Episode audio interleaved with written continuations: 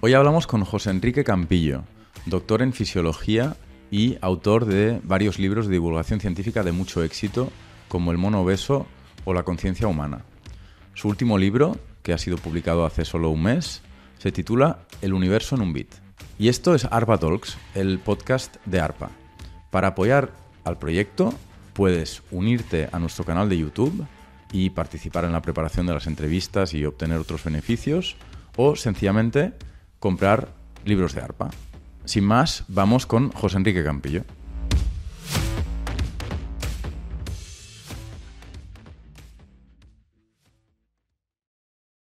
José Enrique, eres doctor en medicina, eres autor de libros de divulgación científica de gran éxito, eres una persona que tiene un bagaje intelectual enorme y una capacidad de aprendizaje extraordinaria, esto lo he comprobado yo mismo, y al mismo tiempo eres un heterodoxo, un aventurero.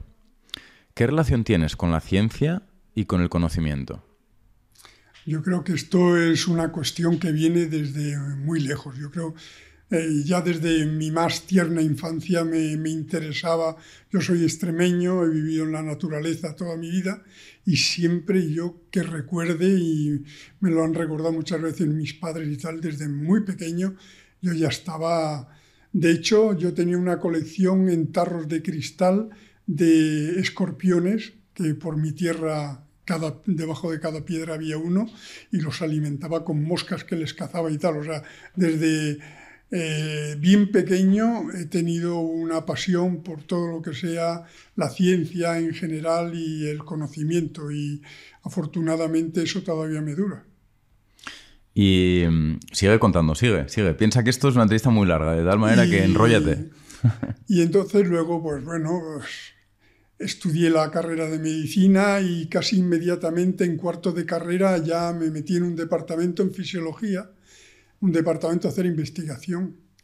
En Granada fue, precisamente, y he realizado investigación. Fundamentalmente mi tema médico ha sido la diabetes fundamentalmente la diabetes. De hecho, he sido, llegado a ser hasta vicepresidente de la Sociedad Española de Diabetes. Incluso tuvieron a bien un año darme el premio eh, de investigación de la Sociedad Española de Diabetes, lo cual les agradezco mucho.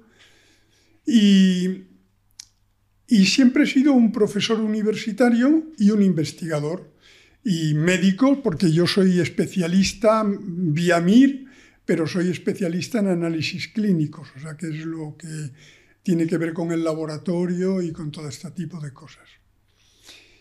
Y lo único que pasa es que además de mi actividad estrictamente profesional, docente de la fisiología, pues yo siempre he sido muy inquieto de, lecturas, de todas las novedades científicas, eh, que salían, pues yo me las leía y tengo toda la casa llena de libros subrayados con anotaciones.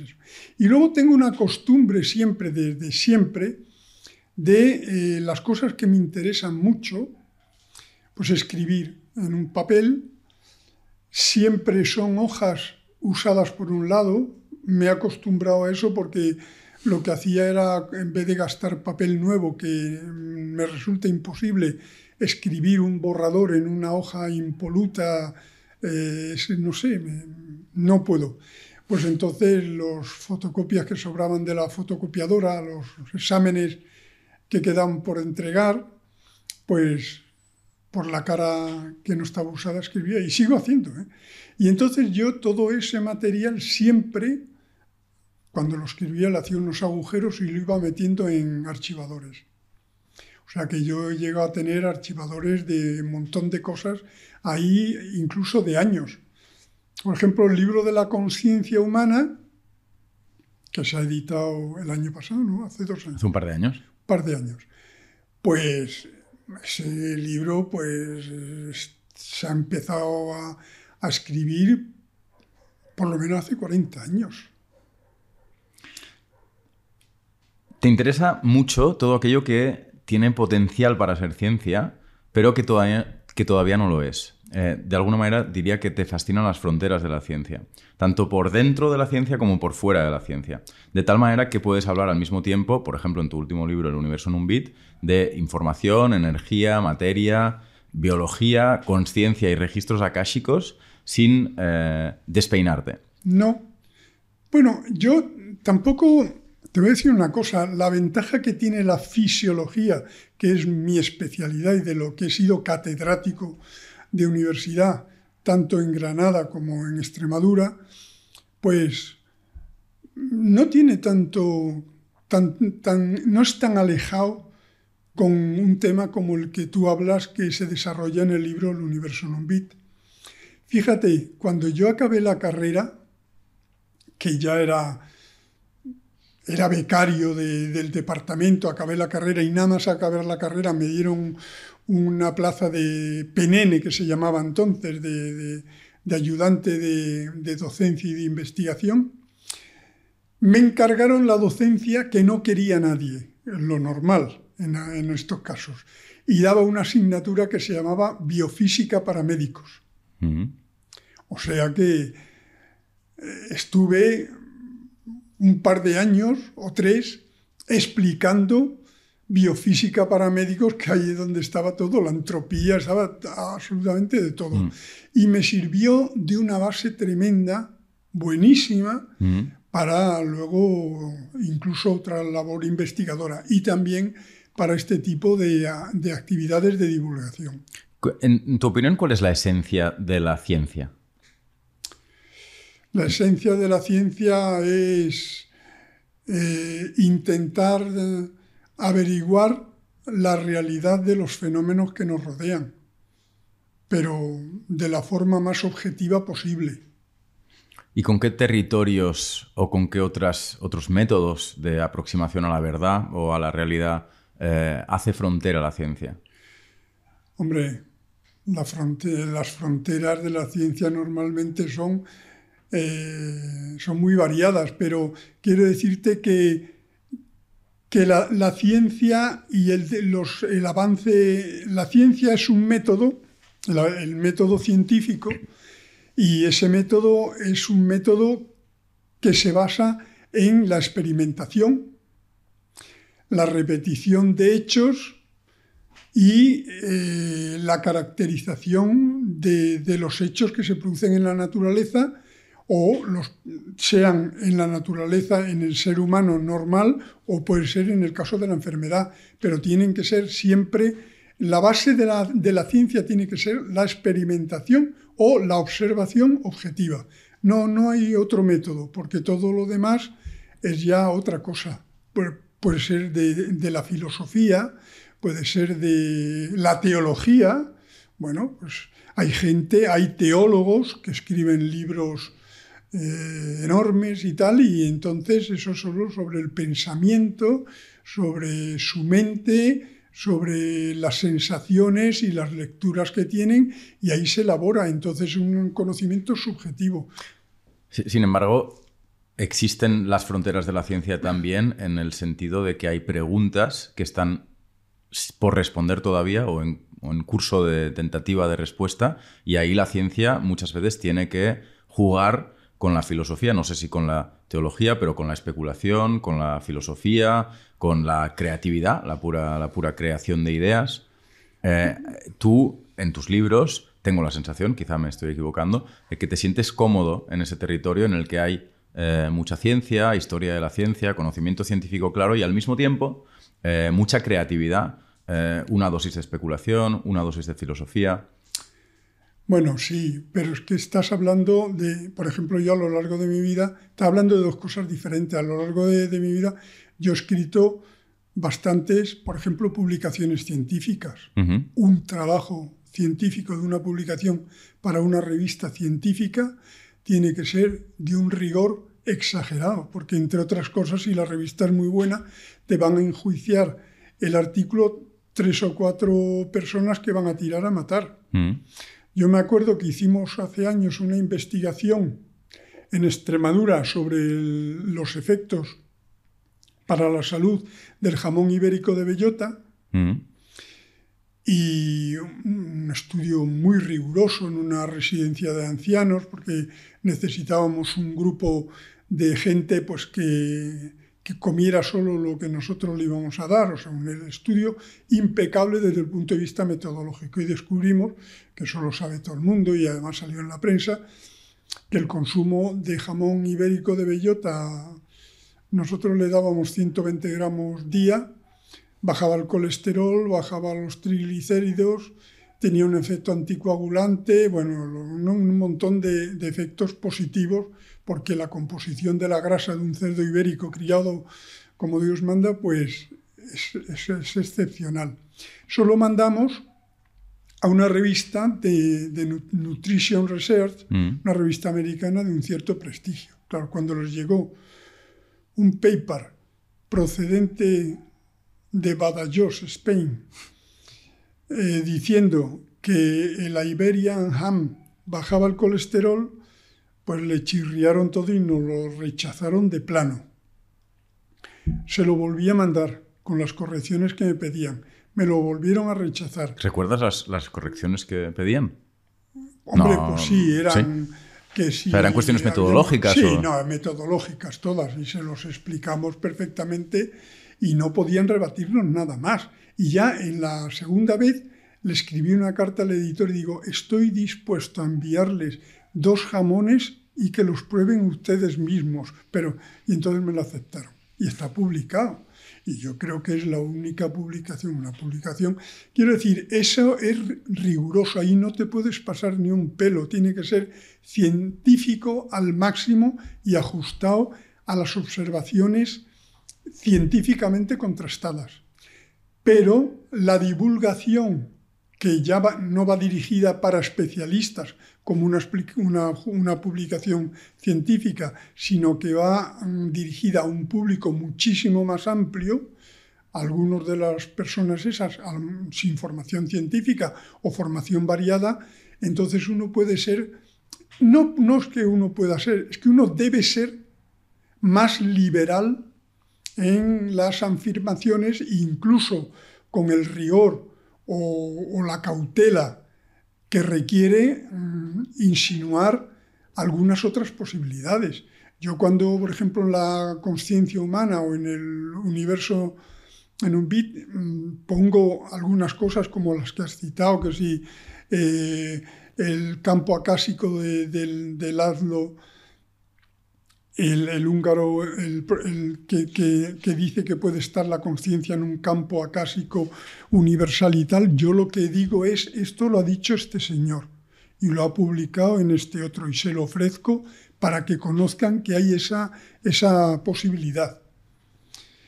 Porque claro, yo creo que hay que dar la información, cuando divulgas, hay que ampliar el espectro de las cosas que puedes contar y que le puedan interesar a la gente, porque al fin y al cabo cuando haces un trabajo de investigación científico para una revista científica, eso vas a informar al especialista. Mm.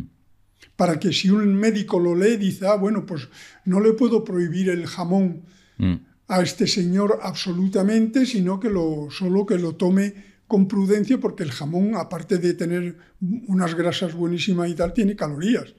Entonces, eso es un trabajo científico, pero si tú divulgas, yo luego he escrito cosas sobre el jamón para divulgación de la gente y bueno, pues y he metido a lo mejor refranes y he metido cosas, mm. pues porque es otro, otro tipo de, de interés el que tiene el lector que va a leer la versión divulgada del aspecto científico. Mm. Pero a pesar de toda la seriedad eh, metodológica, del conocimiento científico que estás describiendo, del conjunto de papers que se publican en revistas científicos, científicas, digamos, eh, la ciencia es puesta en cuestión continuamente, tanto por eh, intereses eh, de parte como por la, propia nueva ciencia que se va creando y que demuestra que aquello tan serio que se hizo unos años antes en, en realidad era, era erróneo. Sí, sí, bueno, en la, en la, ciencia hay un problema, yo creo que ahora hay un problema muy serio. ¿eh? Hay un problema muy serio, pienso, ¿eh? porque resulta que los trabajos científicos no son tan inocentes como se pudiera pensar. Por ejemplo, hay países, como es el caso de Estados Unidos, que un, investigador mantiene a todo su personal con el dinero de las ayudas de investigación que le dan. Si no prospera tu trabajo y al comité de expertos que te tiene que revisar eso y darte el dinero no para seguir la investigación no le gusta las cosas que estás obteniendo, te quitan la esto y tienes que echar a todo el mundo a la calle, por ejemplo. ¿eh? Estoy poniendo una situación. Entonces, a veces se llega, como decía un amigo mío, a la teoría del punto gordo. Si la línea no pasa por este punto que te interesaba, hacer punto más gordo hasta que pase, ¿no? Quiero decirte que hay, hay intereses.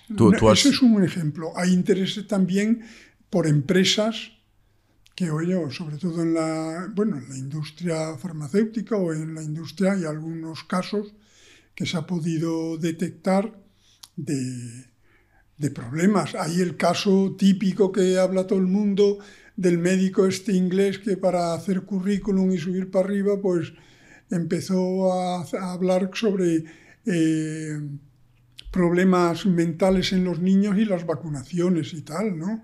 y luego la sociedad inglesa, médica inglesa, tuvo que retirar de las revistas todos los artículos porque se comprobó que prácticamente se había inventado los datos. Mm. O sea que hay mucho.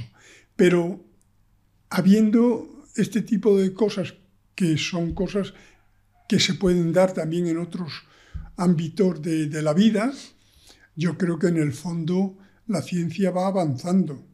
en la buena dirección, quieres decir. Sí, en la buena, avanza en la buena dirección porque cuando uno compara, hay que hacer las comparaciones no de un año para otro, pero si uno compara, por ejemplo, en el campo que yo conozco de la, por ejemplo, la diabetes, pues hace 50 años, eh, los 50 años, 60 años, la insulina que se ponía la gente era insulina de cerdo con problemas inmunológicos, con todo tipo de problemas. Y para hacerse la glucemia, mm. el control de la glucemia, había que hacerle una extracción de sangre y en un laboratorio. Mm. Hoy día la gente se está poniendo insulina humana, a veces con una bomba que, de insulina que la va metiendo continuamente, y hay ya hasta unos relojes que te van diciendo la glucemia mm. eh, a través de la piel te van diciendo la glucemia que tienes en cada momento. Mm. Hoy día los diabéticos están perfectamente controlados, pues tienen unas condiciones de vida igual que una persona que no tenga diabetes y antes no, o sea, ya la cosa ha cambiado. Mm. Hay una serie de, de, cuestiones mm, político-científicas que han ido ocurriendo en los últimos años o que siguen ocurriendo, eh, que han generado y que, generan muchísima polémica y desorientación en la población. Las vacunas contra el COVID o la propia política pública de gestión de la crisis del COVID, eh, las políticas de lucha contra el cambio climático. bueno, en realidad prácticamente cada ámbito de toma de decisión colectiva en la que interviene una, una variable científica importante, está hoy eh, como atravesando el terremoto de la desinformación, de la pseudociencia, de los, de los intereses eh, creados, eh, de, la, vamos, de la dificultad a que la ciencia consiga imponer o proponer soluciones o, en todo caso, diagnósticos claros sobre las cosas que están ocurriendo. Mm, bueno, me he enrollado mucho, pero ¿qué, opinión te merece todo esto? Cuando hablamos de esto con quien sea, yo pongo dos ejemplos. Primer ejemplo. ¿Quién inventó las vacunas? Un médico inglés, Jenner, que en un pueblecito de Inglaterra, que será 1700 algo, no me acuerdo bien la fecha, pues se dio cuenta que, bueno, la, viruela, las vacas padecen una, versión atenuada de la viruela y que le, salen las pústulas, características de la viruela, le salen en las ubres. Y el médico este observó que los que tenían vacas y ordeñaban a las vacas no padecían la viruela. Llegaba la viruela al pueblo, se cogían la viruela y se morían casi mucha gente, y los que tenían vaca no se morían.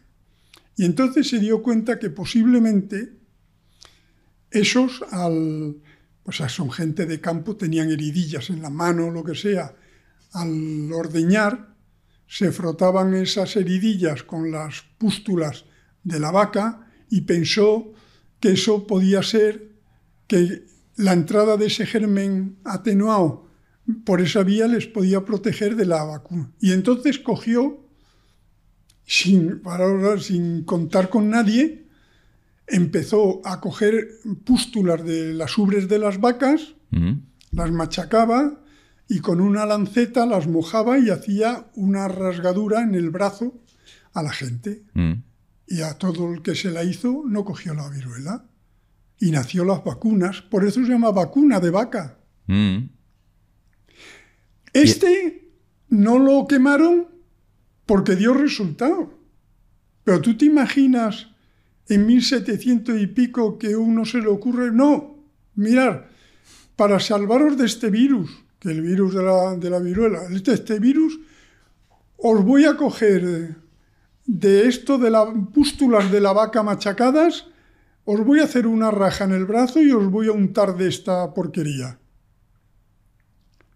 Traduce esto ahora aquí a, por ejemplo, vacunas del COVID o vacunas o lo que quieras. ¿Qué traducción haces? Porque es que es lo mismo, la situación si, es la novedad, la situación no ha cambiado.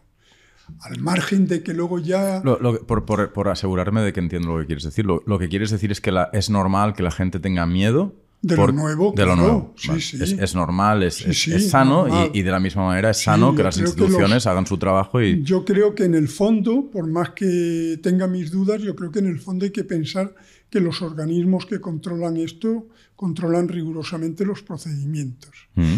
Y luego respecto a lo otro, que también has citado, hoy día está muy de moda el término negacionista, mm. curiosamente un término... ¿Hablas, de, ¿Hablas de calentamiento global? Por ejemplo, un término que... El término negacionista es curioso. El término negacionista se creó hace años para designar a aquellas personas que negaban el holocausto judío. Sí, la Shoah. Vale. Entonces, mm, yo lo del negacionismo me molesta porque qué gran negacionista fue Galileo, Mm. Qué gran negacionista fue Copérnico. O sea, quiero decir, en, parte, la ciencia ha hecho grandes avances eh, gracias a los negacionistas. Cuando Cajal estudiaba, empezó a estudiar el sistema nervioso, la gente pensaba que el sistema nervioso era una especie de red una trama de red o lo que sea, y entonces él, dijo, mire usted, aquí hay unas neuronas que se conectan de estas cosas y le dieron el premio Nobel. Mm. Quiero decirte que la ciencia no puede hablar si no hay negacionismo. Entiendo. no, puedes eh, hacer ciencia de calidad a nivel sistémico si renuncias al derecho a negar, al derecho a contradecir. ¿Eso es lo que estás diciendo? Exacto. No estoy hablando yo de negacionismo de, de pataleta, sino de negacionismo intelectual sano en el que alguien puede tener eh, algún tipo de... Defiendes entonces el derecho a discrepar, algo tan, tan, tan sencillo como el derecho a discrepar, sin, sin, sin, sin, defender, entiendo, el negacionismo eh, vinculado con, con, la Shoah o con, o con, el cambio climático. O sea, entiendo que estás sencillamente diciendo que el derecho a discrepar es un elemento... climático o cualquier otra cosa. Quiere decir que hoy día, si el negacionismo me molesta en la forma en que se utiliza porque pienso que si el negacionismo es de un científico que en determinada cuestión, incluso mm. la vacuna de, del ARN mensajero, pues el científico sobre datos o sobre sea, él dice, oiga, yo no estoy de acuerdo con esa vacuna, mm. Oiga, no se le puede tachar de negacionista y, lapidarlo, sino... Eh, entiendo, ¿por qué, por qué crees que, que, existe tanta oposición a la oposición en, en, cuestiones como el cambio climático o las vacunas? Es decir, por intentar eh, presentar el contraargumento, ¿no? Entiendo que lo que debe ocurrir es que tenemos prisa, tenemos problemas muy importantes que resolver tenemos consensos científicos más o menos claros y por algún motivo eh, puede haber intereses, por ejemplo, en el, ámbito del cambio, climático, del cambio climático o en el ámbito del azúcar ¿no? o del tabaco, durante muchas décadas es como que el consenso científico ha sido ralentizado por intereses. ¿no? Entonces entiendo que lo que la, a la comunidad científica o a las instituciones les da palo, por hablar como un millennial, eh, que eh, se cronifique una situación de controversia científica ahí donde eh, quizá lo que debería haber es acción pública. Este, este sería un poco, entiendo, el contraargumento a que se te podría oponer, ¿no? Yo pienso que hoy día eh, la gente en general mm. está saturada de información sin filtro. Y entonces está muy desorientada porque eh, las noticias que ve continuamente, que le llegan por la televisión, por, por internet, por los Facebook, por los Twitter, por todo esto, eh, van a una velocidad. El cambio, el cambio es de tal magnitud y de tal velocidad que yo creo que se origina una desorientación. De hecho, mm, todos, todos vivimos en realidad en esa desorientación. En el libro, en el libro, bueno, Creo que sí, que en el libro, en el universo Numbit, en la introducción, eso creo que cito un artículo, o al final cito un artículo de la revista española de Neurología, donde precisamente hablaban del efecto que está teniendo mm. esta especie de intoxicación de información que mm. estamos teniendo todos, todos los días. Es mm. que es tremendo. Entonces, eso yo creo que desorienta a la gente. Oye, ¿y tienes algún consejo? tú, mismo, porque en realidad todos somos víctimas, cada uno a su nivel, eh, pero imagino que tú mismo serás víctima de la desinformación, eh, porque al fin y al cabo no tienes los medios o el tiempo necesario como para verificar todo aquello que vas viendo. ¿Cómo te enfrentas tú personalmente a este tema o cómo aconsejarías a la gente que nos pueda ver o oír eh, que se enfrentaran a, esta cuestión? Es que el problema que nosotros tenemos... O sea, ¿qué hay que hacer? ¿Leer menos? ¿Estar menos en Twitter y leer más libros? Eh, ¿Decidir que uno va a saber sobre un tema y sobre los demás no va a opinar? ¿Qué, no, concretamente, qué podrías proponer? Es muy difícil. Yo creo que, que tener una opinión respecto a un determinado aspecto solo depende de los datos a los que tú tengas acceso porque de la nada no puede surgir. Entonces el problema es a qué datos la gente tiene acceso. Si tú no lees nada, no lees libros, ni tienes una formación de la que sea que te permite leer artículos especializados y tal, tú solo la única fuente de información que puedes tener es la que te llega por los medios y por la red. Yo creo que hoy día hay un, en el libro, en el universo Nubil, lo, se dice el problema que hay de esta mm, eh, saturación informativa que hay. Mm. Estamos ahora en, en que hay una media de casi tres o cuatro aparatos por persona en el mundo. ¿Aparatos? ¿A qué te refieres electrónicos. Eh, móvil. Ordenadores. Móvil. Cada persona tiene o móvil, tableta, ordenador, televisión, videojuego. Mm. En la media es casi tres por, por habitante del planeta. Ya, ya estamos en 8.000 millones. Mm. Entonces, eso origina una avalancha de información sin filtrar, mm. que yo creo que eso es uno de los problemas de, que origina la, desorientación que tenemos respecto a determinados aspectos. Vale, pues bueno, hemos eh, ya dicho la palabra información un montón de veces, esta palabra extrañísima que es el centro de tu último libro, El universo en un bit, un texto de divulgación científica enormemente, en mi opinión, enormemente original y ambicioso, sobre un, un concepto enormemente extraño y abstracto y obtuso como es la información.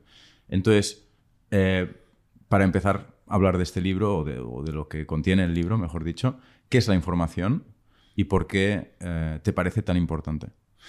Bueno, la información es, como digo, una palabra baúl, porque sirve para todo.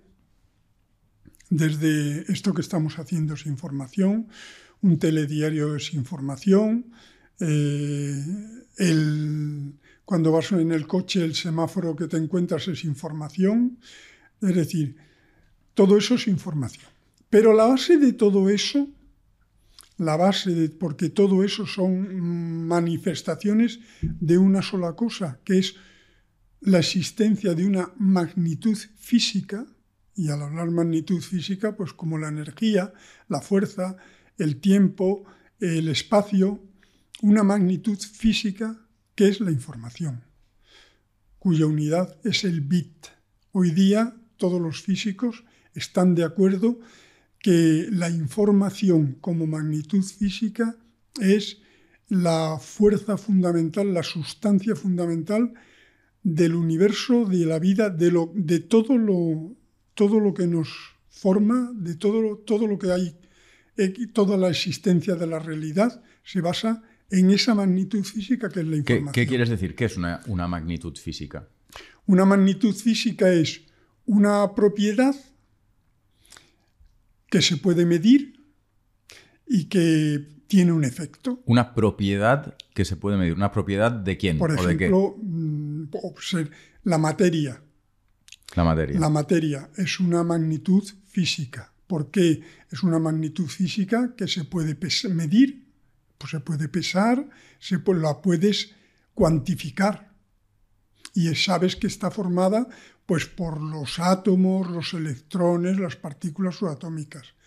La energía es otra magnitud física. Es una magnitud física ¿por porque es algo que cuando lo aplicas puede realizar un trabajo. No sé, pues el agua que está embalsada en una presa tiene energía potencial. Oye, ¿y cómo sabes que tiene energía potencial?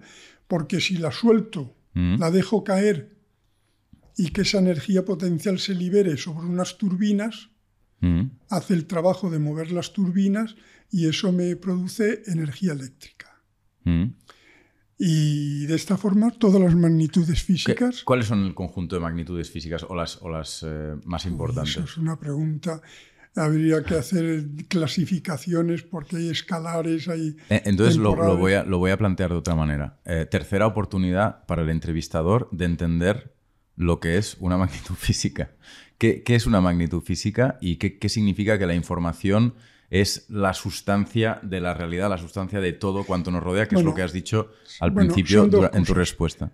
En primer lugar, la, la Muchos físicos eminentísimos dicen que la información es la sustancia y la sustancia es otra cosa, porque la sustancia desde el punto de vista filosófico es, es la sustancia es aquello que no procede de nada salvo de sí mismo. Por eso eh, casi todos de ellos, incluso el Wheeler. Que... Es, una, realidad autorreferencial. Sí, sí, es ella misma de sí misma, no depende de nada otra. Mm. Mientras que el resto de magnitudes son propiedades. Bueno, sé, por ejemplo, eh, la energía. La energía es una magnitud. Bueno, la energía, cuando tú ves los libros, ¿qué es energía? Energía es aquello, aquello capaz de producir trabajo. Sí. O que es una fuerza. Lo mismo, capaz de producir un efecto mecánico, térmico o de cualquier cosa. Es decir, y tienen sus unidades. Entonces, esos son magnitudes que se pueden medir que sirven para algo y que hacen un efecto y que los físicos y los ingenieros lo cuantifican, lo usan, lo utilizan y que gracias a todos ellos pues vivimos, llevamos nuestra vida. Esas son magnitudes, las clásicas, perfectamente conocidas, cada una con sus unidades. Pues bien, desde los años 20 o 30 del siglo pasado, se ha incorporado a esa a las magnitudes físicas la información, que antes no existía. Y durante muchos años ha habido sus dimes y diretes, unos a favor, otros en contra. Eh, se cuenta un poquito la historia de esto en el libro El universo en un bit, pero sin entrar en detalles para no agobiar a la gente. Y en el año 89, creo, 1989, se le celebró un simposio internacional en Tokio, un simposio muy importante, precisamente para poner esto en claro. Y ahí fue donde el famoso físico John Wheeler dio una conferencia que está libre en Internet y está referenciada en, en el libro, donde dijo que la, definitivamente que la, la información como magnitud física era l- la magnitud fundamental o la sustancia fundamental del universo y de la vida. Y hizo, eh, pronunció el eslogan, ese que se ha convertido en viral, del it from bit, es decir, todo a partir del bit o todo es el bit, eh, que se ha hecho tan famoso. Y entonces, a partir de ahí,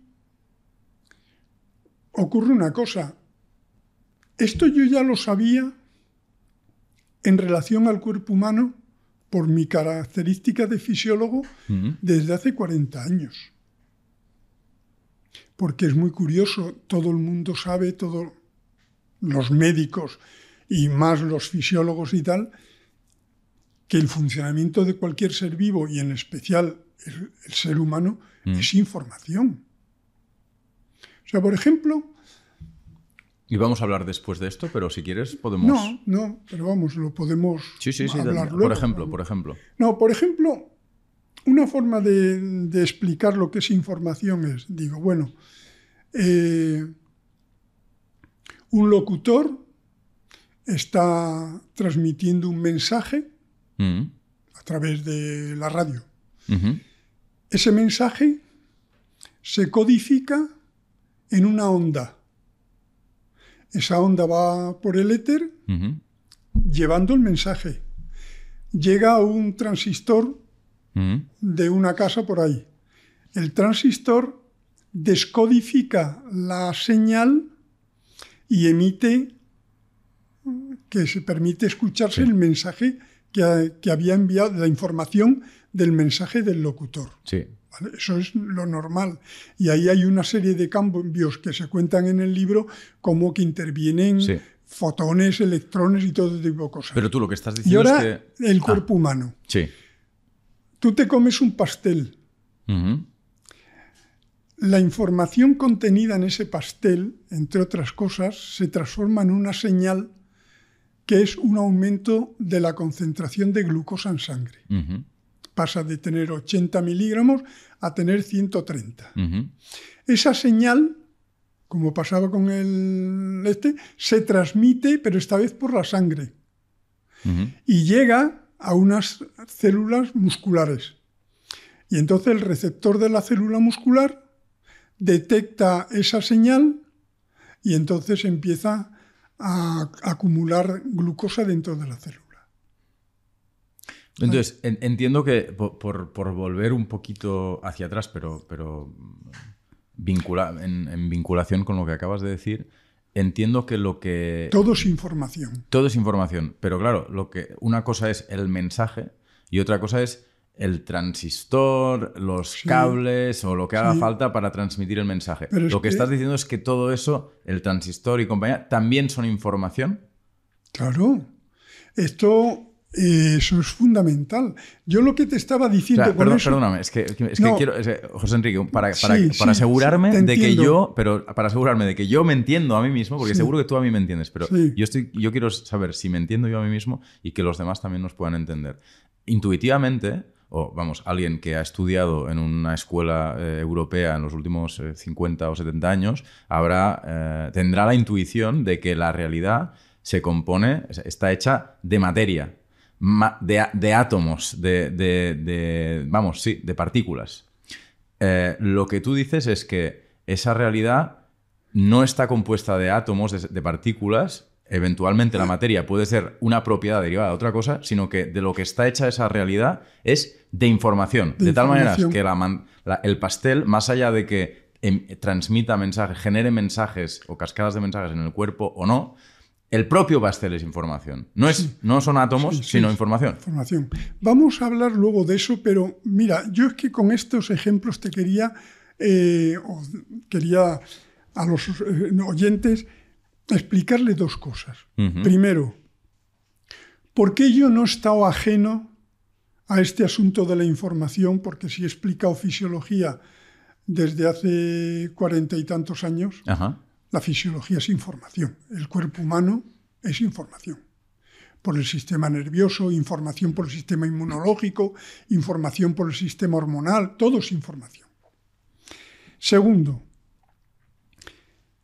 cuando se, cuajó la idea de que la información era una magnitud física y esto es obra fundamentalmente de un matemático ingeniero americano, Claude Shannon, que trabajaba para la compañía Bell, una compañía de información, y, escribió un artículo tan importante como el artículo de, que describió la, la hélice del DNA, que se llama eh, teoría matemática de la comunicación. Y ahí quedó claro que la información, como, otras, como todo lo pasa con todas las magnitudes físicas, tiene que expresarse.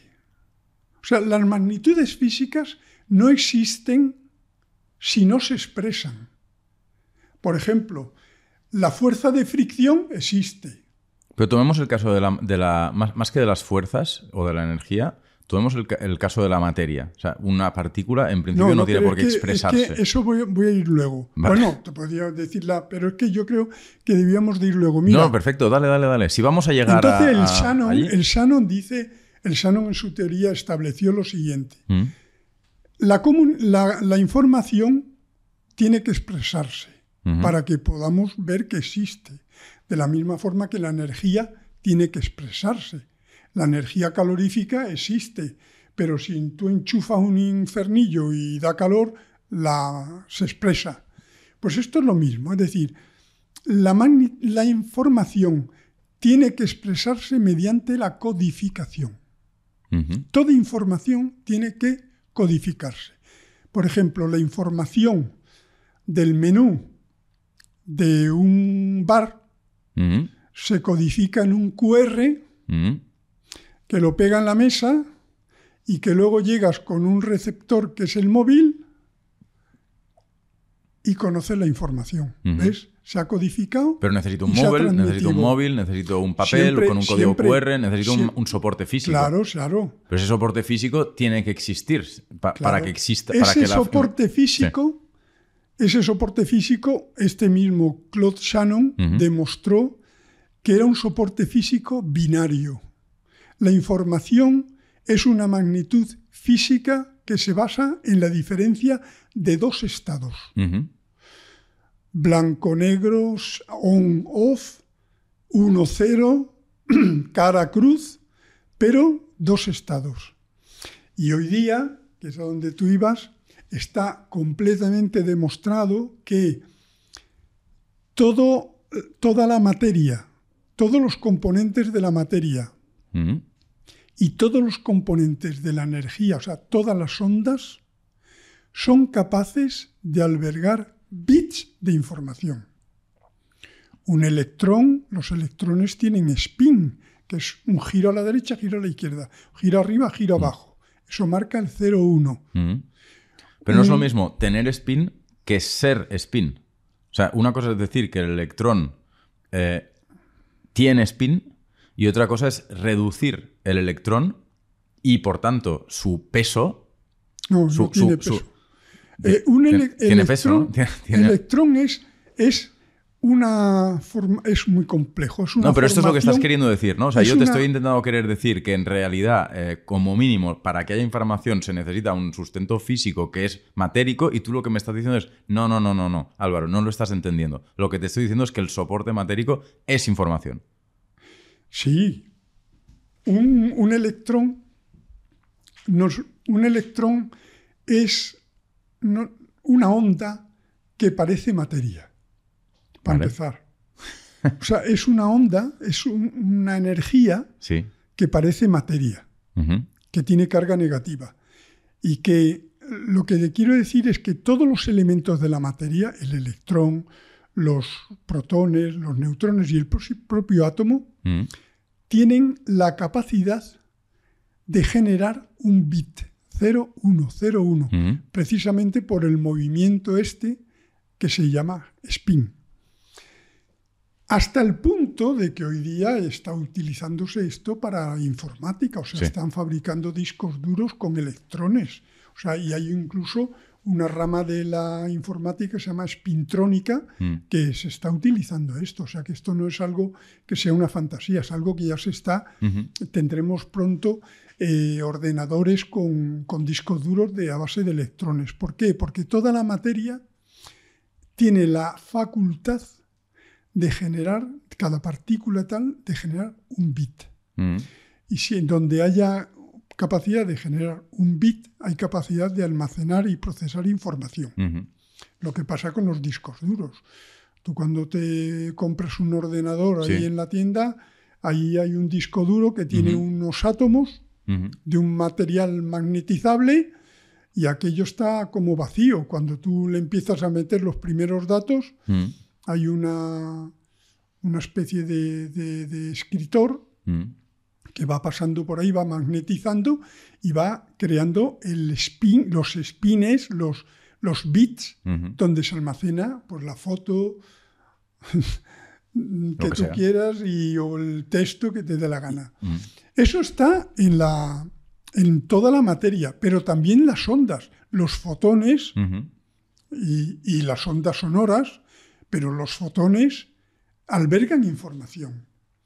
El ejemplo más claro es la fibra óptica. Mm. La fibra óptica son solo pulsos de, fotones. Es mm. decir, tú coges la, foto de, tu hija, la quieres enviar a alguien, le das así, y la foto de tu hija, que estaba en la pantalla tan guapa y tan eso tal, se transforma en pulsos de fotones que viajan por un cable y y que aparece, o por, el, o por ondas, de esto, y que aparece en el receptor al que se los ha enviado, y esos fotones con bits que marcan bits de información, es decir, la foto se transforma en bits, va circulando. Creo, que, esto, creo, que esto lo, lo entiendo, pero no entiendo qué papel queda o qué, qué, papel le, das tú al teléfono móvil, por así decir, al teléfono móvil que permite toda esta operación, o sea, al soporte físico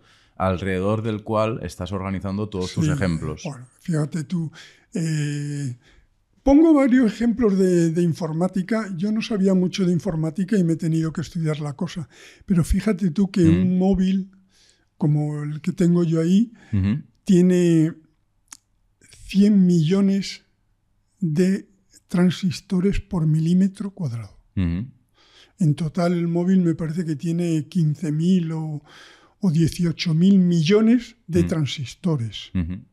Los transistores son... los lugares en los que ocurre, en los que se puede leer Exacto, son los que eh, generan el 0 y 1, lo que convierten eso, la foto en ceros y unos y tal. Entonces, esos, esos pues de la misma forma que funciona el móvil este, funciona toda la naturaleza. Las moléculas, que es lo que constituye al final, pues desde unas rocas, las rocas son moléculas de determinado mineral, o las que constituyen todo nuestro organismo y nos hacen funcionar, son agrupaciones de átomos, son la forma en que los átomos se codifican para crear información. Por ejemplo, un montón de átomos eh, de carbono, de nitrógeno, de hidrógeno y de oxígeno se codifican de una forma y generan una molécula que se llama insulina. Esos átomos que desperdigados no significaban nada, cuando se juntan de una determinada forma con unos enlaces determinados, crean una molécula informativa de primera magnitud que es la insulina. Mm. O sea, sin, sin una determinada componente informativo, informática, eh, la materia mm, es que no, no, no, sería tal, no estaría Sí, sí. organizada. Sería como el disco duro virgen de tu ordenador cuando lo sacas de, Sí. de la tienda. Entonces, lo- lo- yo creo que va, va- eh, bueno, creo que va quedando De un todo, poquito todo, más claro. todo el universo, ahí, todo el universo se considera un gigantesco ordenador. Sí, Y de hecho, en el libro se especifica tres, tres autores diferentes que han, han hecho la proeza, que yo no entiendo muy bien, pero lo pongo, y bueno, uno es profesor del MIT, el Instituto de Tecnología de Massachusetts, una institución enorme, otro es un físico eh, inglés, otro no me acuerdo de dónde es, pero han calculado el número de bits de, de trillones y trillones de bits que tiene el universo observable. Eso está puesto en el libro Mm. con las cifras y tal, para en un capítulo que está dedicado un poco a la concepción del universo como un Ahora, si superordenador. Ahora, ahora podemos hablar de la teoría de la simulación, que es lo que estás comentando, pero una última pregunta, vamos, un- la, la misma pregunta hecha otra vez de otra manera para y, y ya de- decidimos que cada cual decida si entiende o no entiende. Eh, durante el proceso de edición de tu libro hubo bastante debate eh, sobre la palabra sustancia, precisamente como está viendo ahora. Eh, quizá por nuestra incapacidad como ¿no? eh, legos en la materia de, de entender en cuáles son las consecuencias científicas de, de lo que, de lo que tú mismo explicas en tu libro. Entonces, una última vez, ¿es la información la sustancia de la realidad o un lenguaje, una determinada manera de entender la realidad? Y tomo un ejemplo. Tomemos la partitura de una pieza musical y la interpretación sonora de dicha partitura. ¿Es la partitura la sustancia de la música? Es decir, ¿la partitura es la mismísima música o un lenguaje que el ser humano ha creado para comprender, codificar, comunicar la música? O sea, ¿la música tiene autonomía de la partitura? ¿Existe? ¿O lo que existe es la partitura que en realidad es la esencia de la música? No, la partitura es la forma de codificar la información generada por las neuronas del compositor. O sea, que me lo estás complicando todavía No, más. no, es que la realidad, si Sí, está, sí, si está sí. el compositor, está pensando, está con el piano intentando Ajá. componer una eso, eso están sus neuronas trabajando a tope. ¿Vale? Esas neuronas están trabajando con moléculas, con neurotransmisores, Sí. con iones y también con iones de sodio, potasio, por eso que eso es información pura, bits. Esos bits organizados crean en alguna parte de su cerebro, y eso tendría que ver con la conciencia, un cierto acorde o un cierto esto, y entonces él, ¿cómo, cómo expresa? Es como lo del menú del, del, Sí. del bar para que se enteren los clientes. ¿Cómo, ¿Cómo expresa eso que ha surgido en su cabeza por la actividad de unas neuronas? ¿Cómo lo expresa? Tiene que codificarlo en, a- en alguna señal que sea interpretable por otros. Y en el caso de la música, la codificación se hace mediante la partitura. De tal forma que es lo mismo que en el ejemplo anterior. Luego, un receptor que es el violinista ve la señal, las notas en la partitura y las descodifica en un acorde que toca en el violín. Vale. Si es que es todo exactamente igual. El que lea con tranquilidad eh, el universo en un bit se va a dar cuenta de que, de que todo es lo mismo. Eh, Pero es exactamente igual. Todo es el proceso que es los bits, estén donde estén, se organizan para crear moléculas que esas ya tienen una información específica, puede ser un neurotransmisor, la serotonina, puede ser la, la información de la insulina, la- una información específica que tiene una función. Gracias a esa función se ejerce, se genera otra señal que se puede transmitir de muchas formas o dentro del organismo por la sangre, o en el caso del compositor, esa señal que se ha creado, esa información que se ha creado en su cerebro, pues él coge, activa unos músculos del brazo y lo escribe sobre el pentagrama que tiene allí delante del piano. Luego vendrá otra mente. Que descodificará aquello y lo tocará en un violín o en... Muy bien, antes hablabas de la, de la teoría de la simulación. ¿Eres partidario de la teoría de la simulación? De La, la idea de yo, que... Yo específicamente no he hablado de la teoría de la Bueno, es simulación. verdad, has hablado de la... He, sí. he- he- he hablado de que hay mucha gente que considera que el universo funciona como una gigantesca computadora. Sí. De hecho, eh, ten- ah, pongo la referencia de un recientísimo artículo de, en el libro, lo pongo, de un grupo de ingenieros de Microsoft, o sea que, que estamos hablando de que no son cualquier persona, que titulan su artículo El cerebro auto, autocreativo o algo así, es decir, como si el, ce- el cerebro fuera incluso capaz de generar sus propios cambios, una cosa tremenda. El cerebro fuera capaz de O generar sea, sus el, propios... el universo fuera capaz de generar su propio cambio. No, su no te, propia no te sigo, no, no te sigo. Eh, es que me gustaría saber, perdón. O si quieres volvemos al tema... O, o si No. quieres volvemos al tema de... Oye, quizá ya te volverá este tema, pero mm, es Bueno, verdad, no, no has dicho... No, has, no, no, no has no hablado de teoría. vamos a meter. Hay mucha. Lo, lo que quería yo decir que hay un montón de físicos de enorme prestigio con publicaciones eh, muy buenas que consideran que el cerebro, o sea, perdón, el cerebro, se el cerebro, el universo, El universo. funciona como una gigantesca computadora cuántica. Vale, que efectivamente no es lo mismo que la teoría de la simulación, pero igualmente No, la yo teoría de la simulación que se habla en la conciencia humana, Ajá. porque lo digo como, como una de las alternativas que hay para explicar qué hacemos aquí. Pues hay gente que piensa que nosotros somos personajes de una simulación, de un juego de ordenador de alguien del año 3500. Ujú. Pero bueno, ¿Por qué no eres partidario de esta teoría? ¿Qué, qué es lo que impide la plausibilidad de esta teoría en el mundo informático que estás describiendo? Mm, No, si por pos- posible, es posible. No sé, no, el problema que hay con todo este tipo de cosas es que no hay matemáticas para demostrar la imposibilidad de. Pero no soy muy partidario. Quizás ahí, como no hay pruebas, tenga que entrar mucho la, la subjetividad. ¿no? Y entonces me, molest- me molestaría ser un, considerarme un muñeco en manos sí. de unos estudiantes de informática del año 3000 y pico. Sobre todo si no tienes indicios de que eso es así, ¿no?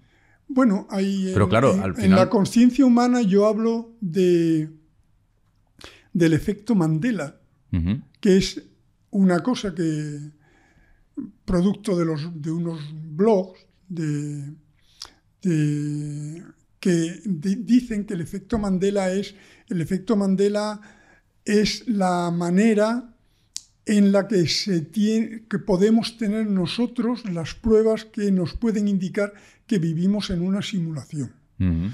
Pero el problema es que eso está muy manipulado, porque a veces te ponen pruebas de que nosotros vivimos en una simulación con vídeos que ocurren cosas extrañas.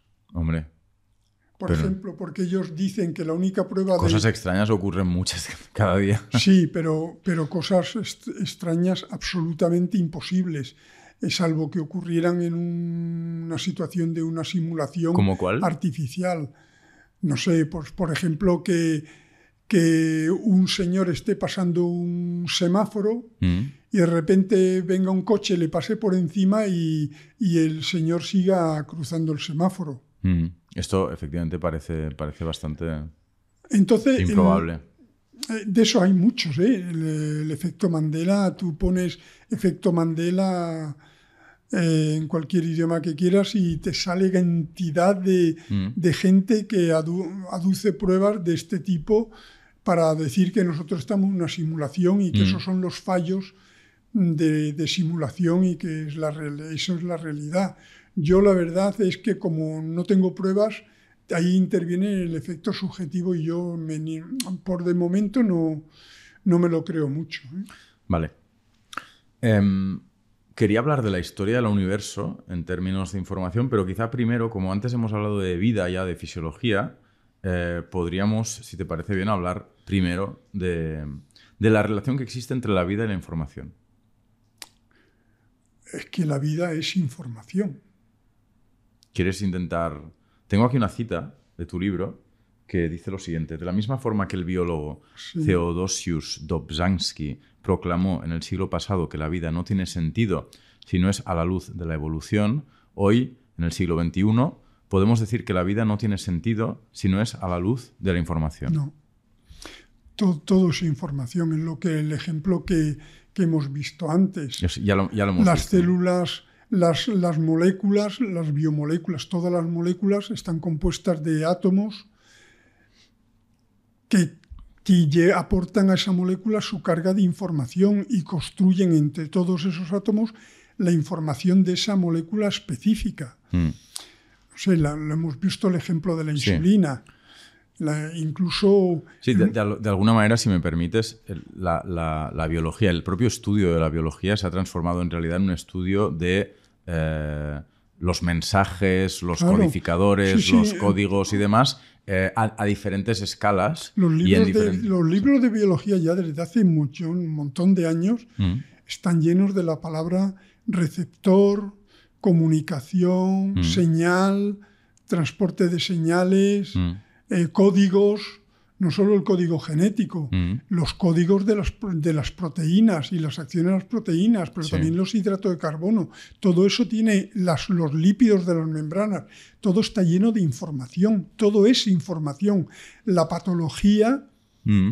son alteraciones de la, de la información. Mm. Nuestro organismo, nosotros cuando nacemos en, la, en el óvulo fecundado, eh, podemos decir que, es nuestro Big Bang. y ahí, en esa célula, la información es máxima. Se han juntado los dos ADNs de padre y la madre, más luego los componentes que había en el óvulo, de las proteínas y que tal que tenía el óvulo, las mitocondrias y todo esto. Y entonces esa célula creada es el momento en que hay la acumulación más grande de información. Fíjate tú que esa celulita tiene toda la información de cómo va a ser esa persona adulta. Toda ahí concentrada en una célula. Toda la información está ahí. ¿Toda, toda la información? Toda. Bueno, realmente te refieres evidentemente a la, información genética que podrá ¿Cómo va a ser tu pelo? ¿Cómo van a ser tus uñas? Pero no qué le ocurrirá en la vida o qué personas encontrarán en el Muchas enfermedades ya están ahí determinadas. Eh, ahí puede estar determinado el fabricar una cierta proteína que le da más potencia muscular o menos potencia muscular. Mm, mm. Al final, mm, gran parte de esas cosas depende de ahí. Por lo tanto, eso es máxima información. bueno, pues a partir de ahí vamos perdiendo información. Vamos perdiendo información. ¿Vamos perdiendo densidad informática o vamos perdiendo información? entre comillas, información. Hasta el punto, hombre, eh, son curvas distintas. Vamos perdiendo poca información mm. hasta que llega a una edad que se estima en torno a los 33, 35 años. Mm. A esa edad empieza el envejecimiento. Dicen que los 26 años son el momento de mayor desarrollo cognitivo de actividad, actividad y eso posiblemente, eso se ve mucho en la actividad deportiva, mm. donde a partir de una, eso en determinados deportes ya se tienen que retirar. Y luego a partir de ahí empieza ya a degradarse las estructuras, empiezan a morir células y tal, mm. y eh, disminuye la información hasta que llega a la pérdida total de información que es la muerte. Mm.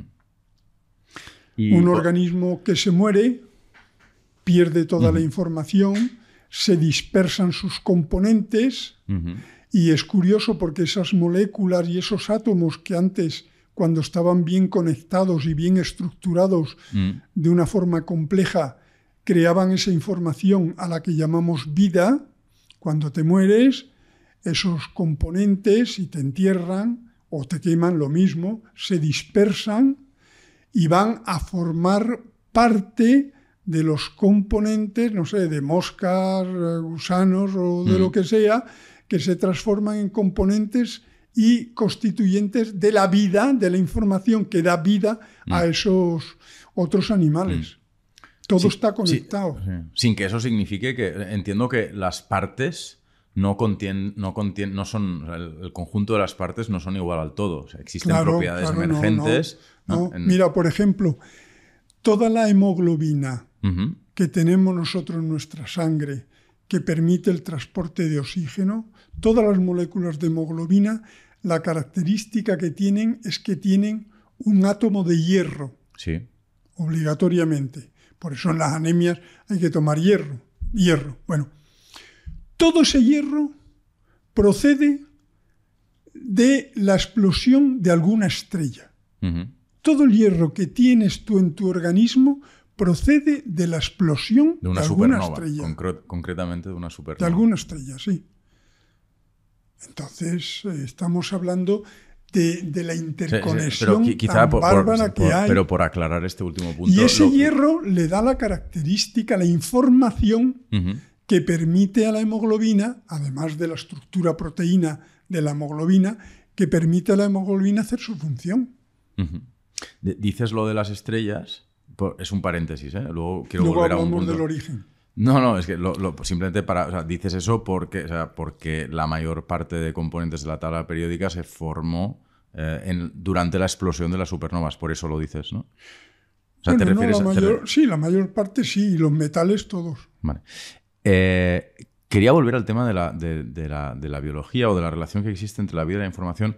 Creo que es interesante para, pues, para todos nosotros, para la gente que no sabe de biología, entender hasta qué punto realmente cada subdisciplina dentro de la biología es, de alguna manera, una especialización en un determinado ámbito eh, de, conjunto de informaciones o de codificaciones de información eh, vinculados con la vida. ¿no? La genética va del ADN, eh, la citología estudia un montón de, mensajes que ocurren dentro de las células. las células son, son cibercélulas.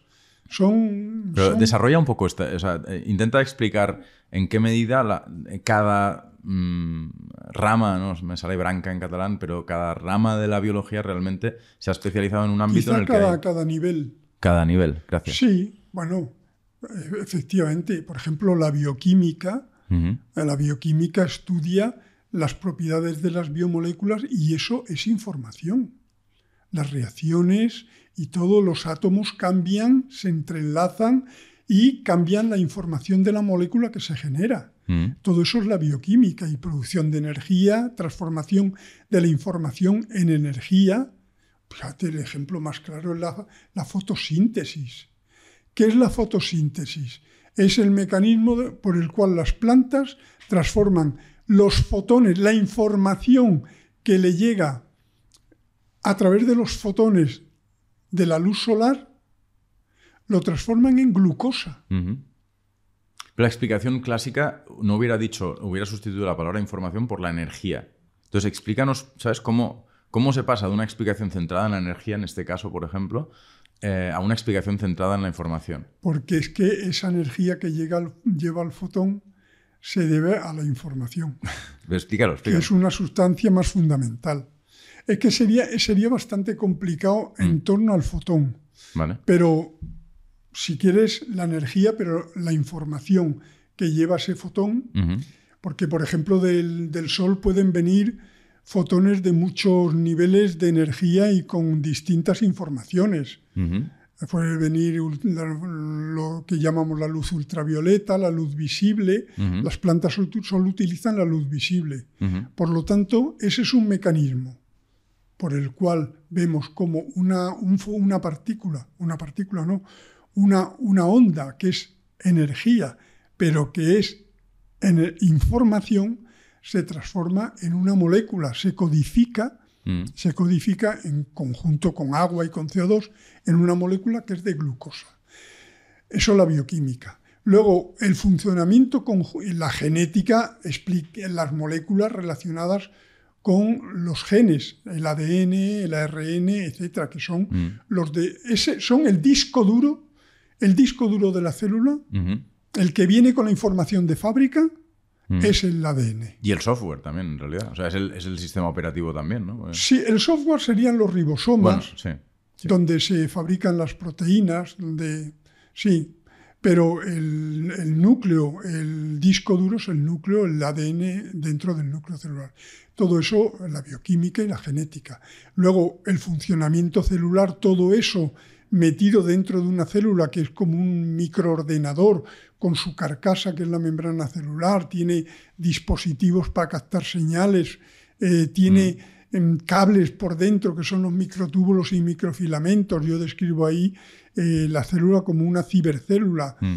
Luego está que eso se, las, cada célula se conecta con las adyacentes y con las que están más lejos en redes que a lo que más se parece es a un, a un Internet, Mm. con redes locales, como por ejemplo todas las células del hígado están conectadas unas con otras, Mm. todas las células del riñón están conectadas unas con otras, pero bueno, luego también hay, hay redes eh, universales, porque ya las células del hígado también se conectan con las del corazón y se conectan con las de otro lado. Mm. Entonces, todo eso funciona transmitiéndose señales, Mm. Con hormonas, con señales nerviosas, con señales inmunológicas, con señales... O sea, que hay un montón mm, de ciberninas, de- todos los términos son informáticos, los que se usan hoy día en la biología de, de- de un organismo. Mm. Se me está- eh, voy a hacer un- una, una- una paréntesis, o bueno, voy a introducir una, una consideración que quizás es una tontería, pero lo, intento. Eh, tengo la sensación de que poco a poco voy entendiendo lo que, lo que estás explicando, eh, a pesar de ser el editor del libro. y tengo la sensación de que la materia sería algo así como el conjunto de informaciones estables o más o menos estables que existen en el universo y que, por tanto, no tenemos por qué problematizar. Digamos que el átomo tiene la forma que tiene y no cambia y, por tanto, llamamos a eso materia, pero que en cuanto tiene que haber algún tipo de cambio, de trabajo, de, bueno, sí, de cambio de la situación, entonces empezamos a hablar de información Eh, cuando se codifica. Cuando se codifica. Es que, es que es lo mismo que el disco. Pero, pero el átomo también está codificado, pero ya nos va bien pensar en él en términos Eh, de, el átomo- de, de- de- de materia, porque bueno, ahí Bueno, está. ¿no? el átomo no, no, no, no- prácticamente no existen átomos sueltos. ¿eh? Claro. Están formando moléculas. Incluso el hidrógeno, el oxígeno que hay en el aire es O2, es una molécula de oxígeno, Sí. no, no es átomo de oxígeno. Ujú. Por tanto, también lo explico yo ahí, los átomos eh, les gusta unirse porque es la forma de codificar la información. Ujú. Ellos solos son como los bits en el disco duro del ordenador metido en la caja, como llega de fábrica. Solo son posibilidades de unos y ceros, pero, Mm. pero ahí sin, sin codificar de ninguna forma. Ujú. Tú lo enchufas y no aparece nada. Pero cuando los átomos se empiezan a unir, es cuando codifican una información. Vale. Bueno, estamos. Yo lo pongo ahí el ejemplo que me gusta mucho de las figu- del niño jugando con las figuras del Lego, que me, me gusta. Las figuras del Lego son como los átomos. Sí. Si el niño los coge y los ordena de una forma, los configura, los junta y hace una configuración, hace un barco. ¿Para qué sirve? Para jugar como barco. Luego lo destruye. Ujú. Y con las mismas figuras, los mismos átomos, los coloca de otra forma y ahora la configuración permite una información diferente, una casa. Y entonces esa información le sirve para una función de jugar como una casa. Pues exactamente igual los átomos y las partículas subatómicas se unen para configurar y generar una información específica Ujú. que tiene unas propiedades y una función y es lo que consiste todo. Nosotros Mm. somos, eh, estamos constituidos por moléculas de átomos que se han unido y nos permite vivir. Luego la vida es información, es el resultado Y es la determinada átomos- codificación. de una serie de átomos que se han unido para codificar una información. Mm, vale. Y el universo, según dicen los físicos, es exactamente igual.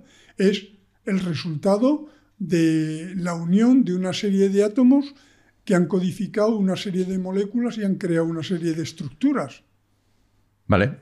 Em, bueno, estamos hablando de un montón de frentes, pero otro, ¿vale? Em, todo esto que estás explicando en realidad tiene mucho que ver con, la era en la que nos encontramos, que es la era de del código binario, de la computación. ¿no? Em, ¿Qué papel crees que puede tener el nacimiento de toda esta nueva industria eh, en el futuro de la especie humana? Es o por ser mucho más claro, em, ¿qué futuro crees que tiene la hibridación entre nuestros cuerpos, eh, tal y como vienen de la evolución? te has saltado tres o cuatro pasos. ¿eh? pues si quieres... Primero, hay que decir, primero hay que decir que ahora mismo sí. hemos abandonado la era industrial y nos hemos metido en la era cibernética. Eso ocurrió en los años 50.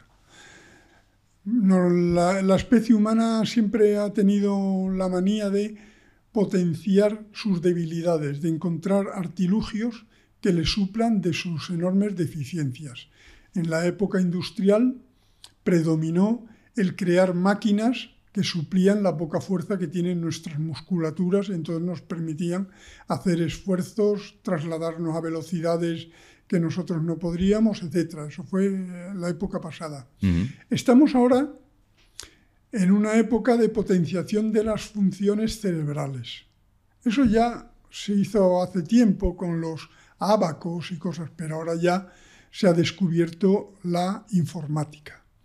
¿Y qué es la informática? Es el dominio eh, mecánico industrial de los unos y los ceros, los bits. Ni más ni menos. Un ordenador copia el funcionamiento mediante bits, unos y ceros, de, con, usando materiales y átomos magnetizables. Esto, ha adquirido de tal, tal importancia que el crecimiento que hay ahora mismo y además cito yo al artista que el, ingeniero que ahora mismo jefe de los ingenieros de Google, Kurzweil, que es el que habla de todas estas cosas desde hace tiempo, y ahora vamos en una carrera desenfrenada, en una de carácter exponencial al desarrollo de artilugios informáticos que van a hacer cosas maravillosas. Ya las hacen, la inteligencia artificial, etc. Están ya avanzando mucho los ordenadores cuánticos y hay varias empresas que tienen prototipos que a lo mejor en unos pocos años ya incluso se pondrán a la venta. ¿Y a dónde lleva esto? Según Kurzweil, esto lleva a que vamos a ser capaces, posiblemente antes de 2100, de emular, de copiar, descargar la parte o el todo de lo sustancial de nuestro cerebro en un ordenador cuántico alojado, por ejemplo, en un androide perfecto. Eso hay muchos, bueno, ya hay, hay trabajos que yo los señalo en el libro, donde ya hay gente que dice que posiblemente emulaciones parciales de parte de, nuestro cerebro, lo cual sería útil para deficiencias, para lesiones o por lo que sea, podrían estar listas ya en 2060. Mm. Entonces, cuando eso ocurra, pues se habla de lo que se llama la singularidad, que ya término matemático que se creó hace años, en el cual, pues, podría surgir una nueva especie, le llaman el Homo cybernéticos, es decir, si tú tienes unos androides perfectos, mm. Capaces de realizar todo tipo de movimiento, con, bueno, ya los hay casi, con unas máquinas, con unos servomecanismos que son capaces de imitar los movimientos con la calidad del movimiento humano, mm. Si el día que se le logre alojar un cerebro un ordenador cuántico dentro de ese, de ese androide y descargar la parte sustancial de la corte, de la, del cerebro humano. Hombre, en la parte del cerebro que controla el funcionamiento del riñón no hay que descargarlo porque no va a tener riñón el androide, ni tampoco va a respirar, ni va a comer. Tampoco tienes que descargar el que controla el aparato digestivo, pero la parte fundamental, más que nada la conciencia y todas las sensaciones, y esto sí serían capaz susceptibles de descargarse, mm. según dice esto. Pero mira, hay ya, en el libro las, cito, hay ya aproximadamente 250 empresas que están trabajando en esto. Mm. Y hay un proyecto que se llama Blue Brain, que hay no sé cuántas universidades neurocientíficos, informáticos, que están ya trabajando para eh, intentar escanear al, con el más detalle posible la estructura cerebral para reproducirla mm. eh, en redes, lo que llaman redes neuronales, que es un sistema de, de organización de, en los ordenadores, mm. que es la forma de que luego podamos emularlos. Date cuenta que el cerebro humano es un ordenador tridimensional, mientras que los ordenadores normales son bidimensionales, son planos. No, no, funcionan tridimensionalmente.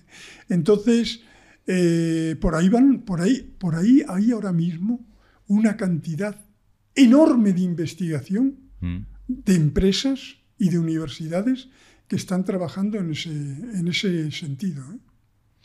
Has, citado a Kurzweil. Sí. Y en tu libro, de hecho, concluyes sí, sí, utilizando su modelo. Tiene un libro que se llama La singularidad está cerca. Yo creo que está traducido y se vende traducido.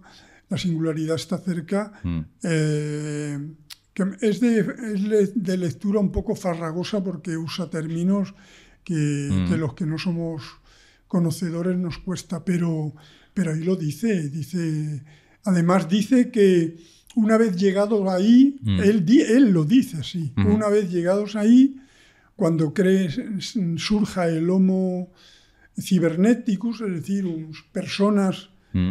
con cuerpos de androides, pues entonces se iniciará la colonización de todo el universo, porque entonces tú puedes crear una nave meter allí 200 androides de estos, no pasa nada al salir, los desconectas, los desconectas y cuando vayas llegando al planeta al que vas destinado y tal, le vuelves a conectar y se acabó. Además, con la ventaja de que no hay que elegir que sea un planeta idílico como la Tierra, porque como esta, esta gente no respirará, eh, no esto, con que no sea corrosivo y esto, podrán vivir perfectamente y llegarán allí, desembarcarán, montarán una base que además les permitirá volver a fabricar más androides de estos y, y se irá colonizando todo el universo sin ningún problema. ¿eh?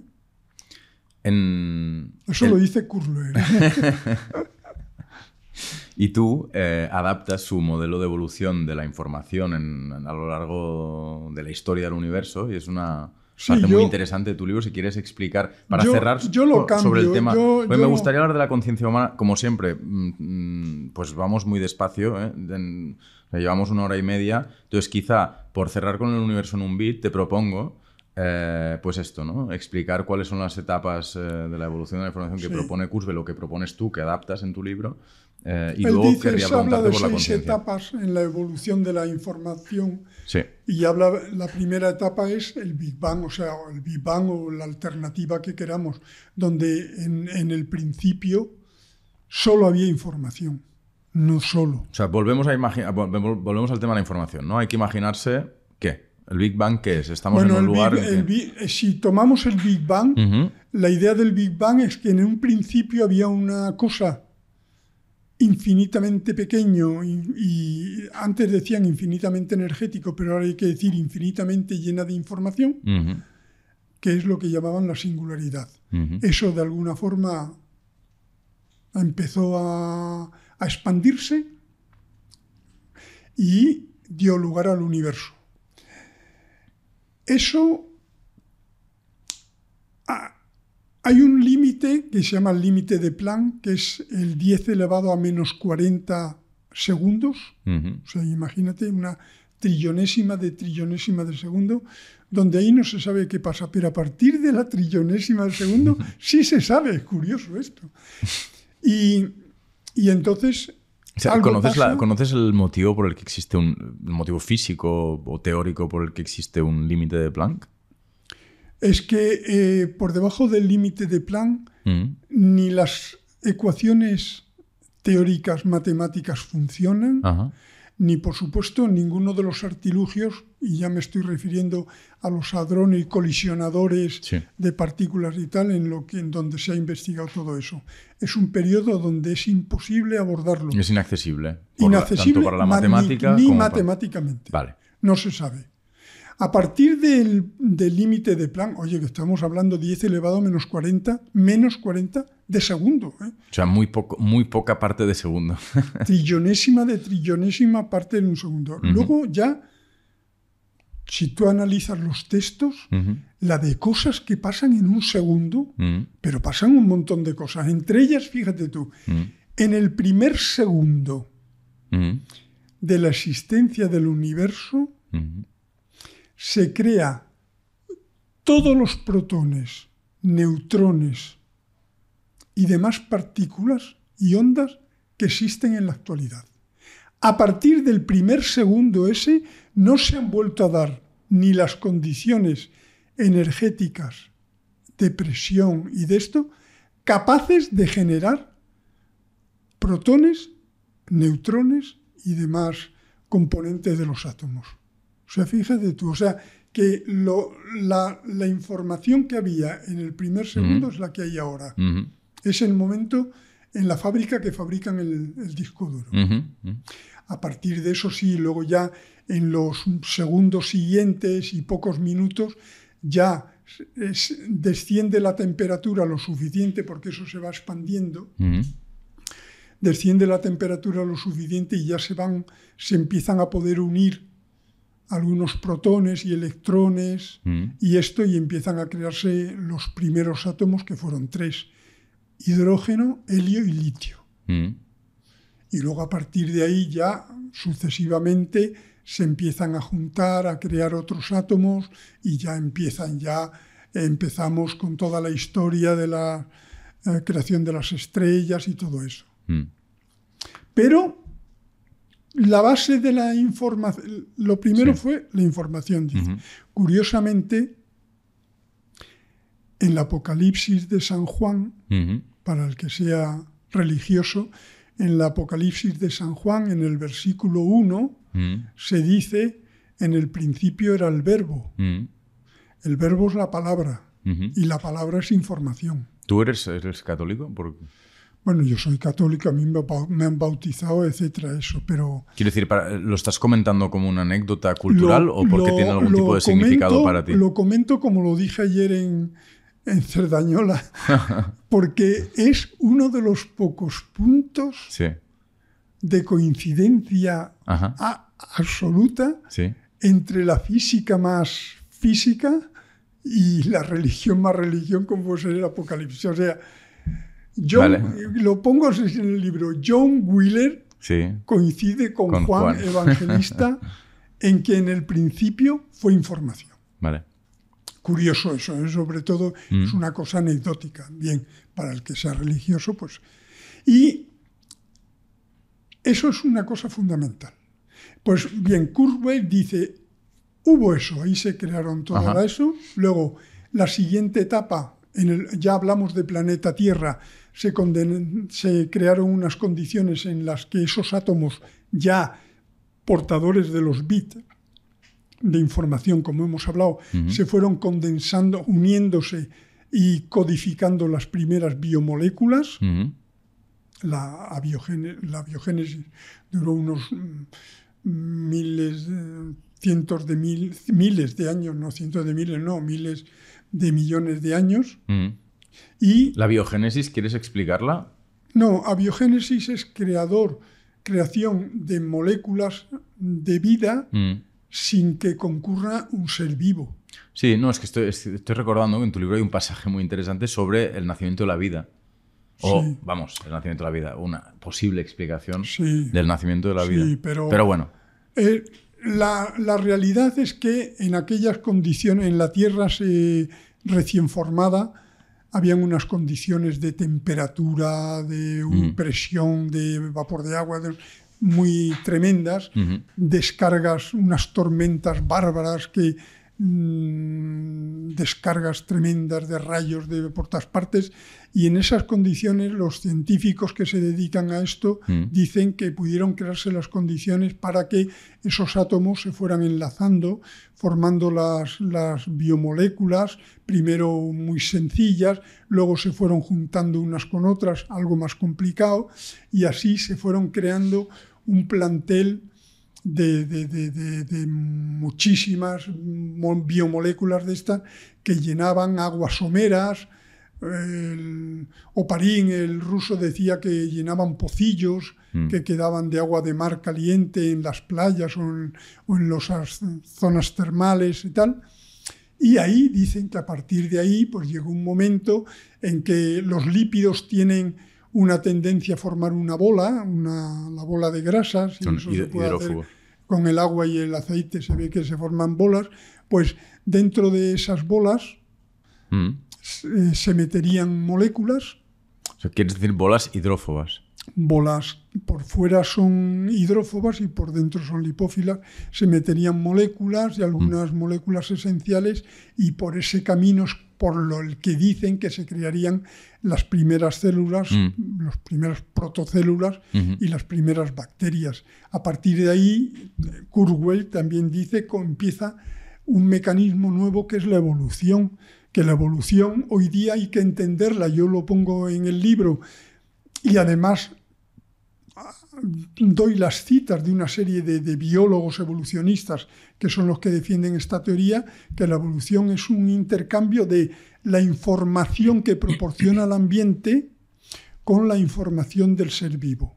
El ser vivo tiene que cambiar su contenido informativo para adaptarlo a el contenido informativo del medio ambiente. Esa es la clave fundamental de la evolución. Se produce la evolución, llega a los homínidos, el ser mm. humano, y ahí, a partir de los mamíferos, eh, se crea una unidad informativa muy curiosa, que es el, sistema nervioso y el cerebro, mm. que se organiza de otra forma distinta a cómo se organiza la, la, información en el resto del cuerpo. Y de ahí evoluciona el cerebro y llega hasta el cerebro humano y la conciencia, etc. Y a partir de ahí el Kurzweil señala el comienzo hacia los años 50 de la informática. Hmm. Y ya entonces él dispara las etapas de la informática, la hibridación que antes has señalado, es decir, cómo trasladar, cómo emular, descargar un cerebro, hmm. sus partes en, en un ordenador y crear una sola cosa, mitad máquina, mitad persona. Y luego el último punto es la, lo que él llama la, otra vez la singularidad, donde ya verdaderamente eh, yo creo que él intuye, va, se deja leer entre líneas que, que acabará triunfando la especie Homo cibernético y que la otra desaparecerá. Homo ciberneticus. Mm. Homo ciberneticus y la otra desaparecerá. La verdad es que en nuestra historia evolutiva siempre ha sido una, alguna especie nueva que ha llegado mm. y ha eliminado la anterior. O no, o no. O la ha dejado por ahí. Mm, hasta ahora no ha ocurrido nunca. No hay, no hay por ahí restos de ningún Homo erectus, ni de ningún, ni siquiera el Yeti este, que no son capaces de encontrarlo, pero no, no hay ningún neardental vivo, ni hay nadie, no hay no hay ningún resto de ninguna otra especie anterior a la nuestra que haya sobrevivido ni en ninguna selva rara ni nada, no se ha encontrado nada. Hombre, pero hay, eh, hay monos, hay chimpancés, hay... Uy, pero eso, todo tipo de eso no, es de nuestra especie, eso no es, no es homínido, eso son, son claro, muy alejados. Pero bueno, que podría sobrevivir el ser humano, por ejemplo, sobre la Tierra, el Homo sapiens y de repente Sí. dar nacimiento a otra especie sin que fuera necesario Sí. que una De compitiera con hecho, te voy a decir que ya hay, lo pongo también en el libro, que hay ya artículos publicados Ajá. precisamente por unos judíos, unos investigadores judíos de, ¿Judíos o israelíes? bueno, eh, perdón, sí, me he equivocado, israelíes, Mm. eh, donde, donde hablan ya de la legislación que habrá que hacer. Claro. Claro, toda la ética para, ética para las máquinas. ¿no? sí. Cuando te descarguen tu, Mm. tu, tu conciencia en un aparato Ajá. y hagan una copia que guarden en la nube, oye, es que ya empezamos con el pirateo. Te pueden piratear el cerebro que tienes descargado. Sí, sí. ¿Y qué pasa con la copia? Y Hay, luego hay los mucha, hay, mucha bibliografía sobre y ética. mucha, y mucha serie en Netflix. Sí, sí. Pero son libros que no venden, curiosamente. Son... Bueno, pero, pero eso forma parte a una, a una corriente poderosísima que es el transhumanismo, ¿eh? Sí, sí. pero muy potente. Y estoy ¿A qué, hablando a qué- a qué te refieres? ¿Muy potente en qué sentido? de que tiene cada vez más adeptos y cada vez más coge más fuerza en muchas cosas. Y no hablo yo al transhumanismo eh, cuchipandero de que el que se quiere cambiar la cara para parecer a un felino, no, eso es otra cosa. Yo hablo del transhumanismo Mm. de estos que hablan de que cambiar la especie humana a otra cosa. Sí, es una nueva forma de eugenismo. ¿Y, y qué, qué opinión te merece el movimiento transhumanista? Yo de, esas, de esos movimientos no... Yo, yo creo que la evolución O sea, te, de te lo- te lo pregunto por si tenías alguna opinión, No, ¿no? no, si no, no, tienes, no hace falta que... No, no lo conozco solo de pasada y bueno, pues tienen sus teorías, tienen, eh, son personas que básicamente dicen es como las que si la especie humana hubiera, estuviera ya acabada y tal y que hubiera que desarrollar alguna otra cosa, ¿no? Y la otra cosa, creo, la más fácil que para desarrollar no esperar a que evolucionemos por las técnicas de evolución que tienen que pasar miles de años. Pues lo más rápido es la emulación, que en cuanto tengas un ordenador cuántico y la capacidad de transportar el cerebro, fíjate que ya hay dispositivos como son para la audición Sí. o para, Pues para un montón la de cosas. Donde ya te conectan con Claro. el cerebro y, y no hay ningún problema. O sea que eso, eso es lo que, lo que plantean esta gente. Mm. Yo pienso que en- nosotros siempre vamos a. Nosotros vamos, siempre vamos detrás de los avances. Ujú. Los avances ocurren porque se desarrolla la tecnología necesaria. Mientras no se desarrolle la tecnología necesaria, nunca hay avance científico ni de logros de ningún tipo.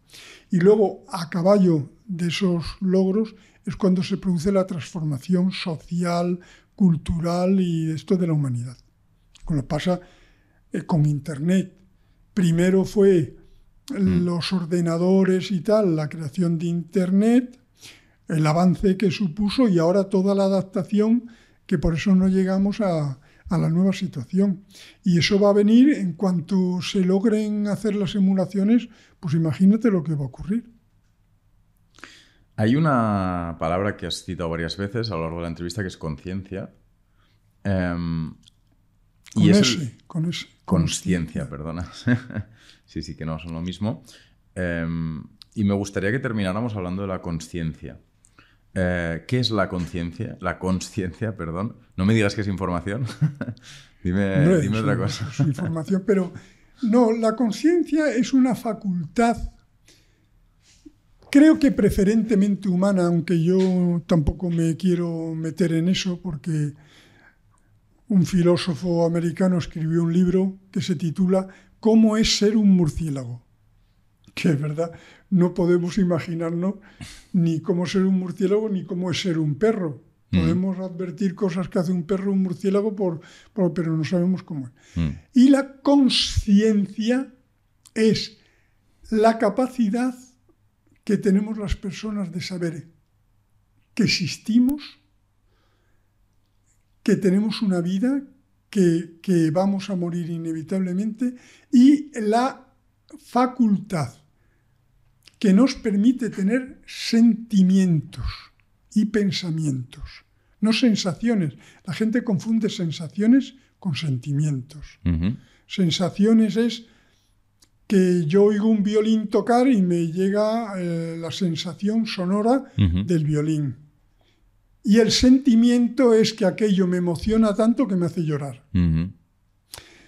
Los pensamientos y luego otra facultad que tiene la conciencia única, creo yo, del ser humano es que nos permite viajar a través del espacio y del tiempo sin límite de velocidad. O sea, yo ahora mismo cierro los ojos y me imagino que pego un salto y me planto en Marte al lado del vehículo Curiosity y paseándome por allí, por entre las arenales de Marte, y, lo hago perfectamente. O que me voy para atrás a darme una vuelta entre los dinosaurios y no hay ningún problema. O que pienso, eh, o que voy en el coche y pienso, creo que el semáforo se va a poner en rojo. Mm. Todo, todo eso, esas previsiones. conciencia sería eh, comprender que existe el yo, comprender, eh, comprendernos, comprender nuestra propia existencia, eh, la capacidad para viajar en el espacio y en el tiempo y la capacidad para, sentir y para pensar. Sentimientos, pensamientos y, previsiones que somos capaces de hacer mm. para el del futuro y todo eso. Mm. ¿Cuál es la base biológica de la conciencia? No se sabe. Eh, las hipótesis que hay, y, son el que más ha trabajado de este, es Penrose, un mm. físico matemático de la Universidad de Oxford, que hace dos años le dieron el premio Nobel. Curiosamente le dieron el premio Nobel porque él trabajó con, colaboró con Stephen Hawking mm. en la cosa, el trabajo serio de Stephen Hawking era la información en los agujeros negros. Sí.